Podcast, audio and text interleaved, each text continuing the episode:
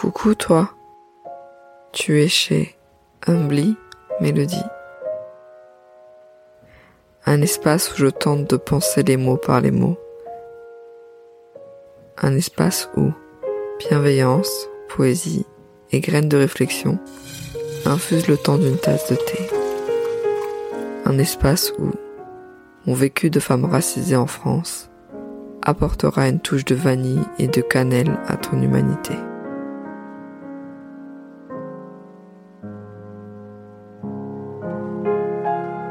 Café au lait. Avant de fermer les yeux sur le monde conscient et basculer dans un semi-coma de sommeil, je m'autorise à divulguer des pensées, telles une traînée de fumée. Un parfum boisé qui se condense dans l'opacité grisâtre de mes pensées. La muse bleue qui parle pour moi s'amuse à rebondir et se cacher dans ses nuages. Elle explore cette grotte comme si elle connaissait un secret, un trésor enfoui au mille et un reflets, de semi-précieuses, de savoirs ancestraux et de connaissances sur le monde.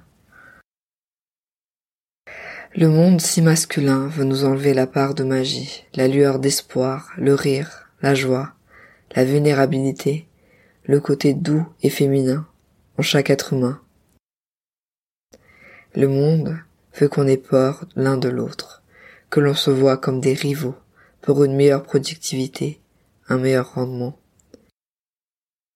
Dans ce monde-là, la valeur de nos vies se résumerait à la productivité monétaire, palpable de nos âmes. L'art, s'il n'est pas au service d'entreprise, serait inutile. Dans ce monde-là, on viole la terre tous les jours, toutes les heures, toutes les minutes on pénétrerait la terre pour lui arracher des métaux lourds, des métaux rares. On cramerait sa surface et on badigeonnerait telle une pommade des pesticides pour empêcher ses poils de pousser. Ce monde serait tourné sur les chiffres, avec une logique inexplicable, pour embrouiller les esprits, telle une pelote de laine emmêlée qu'on ne chercherait jamais à démêler. La confusion sèmerait le doute au plus profond de chaque humain. Ouvrez les yeux, ce cauchemar est bien réel. Mais le vent tourne. La fumée laisse place aux rayons de soleil. Les manifestations contre le système mises en place, que ce soit le racisme institutionnel, la culture du viol, la précarité étudiante, secouent la monarchie hégémonique. Il était persuadé que nous ne verrions pas leur manigance que nous sommes les ignares et eux les bien-pensants. Qui est pris, qui croyait prendre? Nous sommes les anticorps face au virus.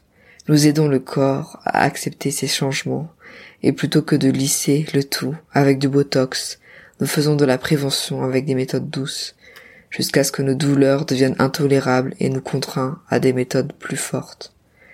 Nous faire peur de nos pieds comme si nous étions un corps séparé. Ridicule. Mais pourquoi les pieds sont si bizarres? Leurs doigts sont si courts. Ils sont toujours voilés de chaussettes. Pourquoi n'exhibent-ils pas fièrement leur vernis comme nous? Nous, les mains, devons remettre les pieds dans le droit chemin. C'est notre devoir. La tête se fait bien pensante, mais elle oublie qu'elle a besoin du corps de la nation, avec les particularités et les fonctions de chacun pour avancer. Nous sommes. Pendant qu'ils orientent nos peurs sur une cible, nous oublions de manifester. Encore, encore. Cette lutte d'espoir résonne en moi. Comme un café bien noir où l'on verse un nuage de lait d'espoir dessus. Un nuage de lait qui me ferait basculer de la réalité au rêve.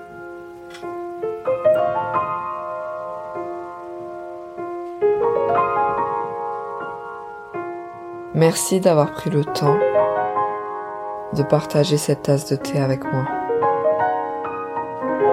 N'hésite pas à me partager tes réflexions, avis sur Instagram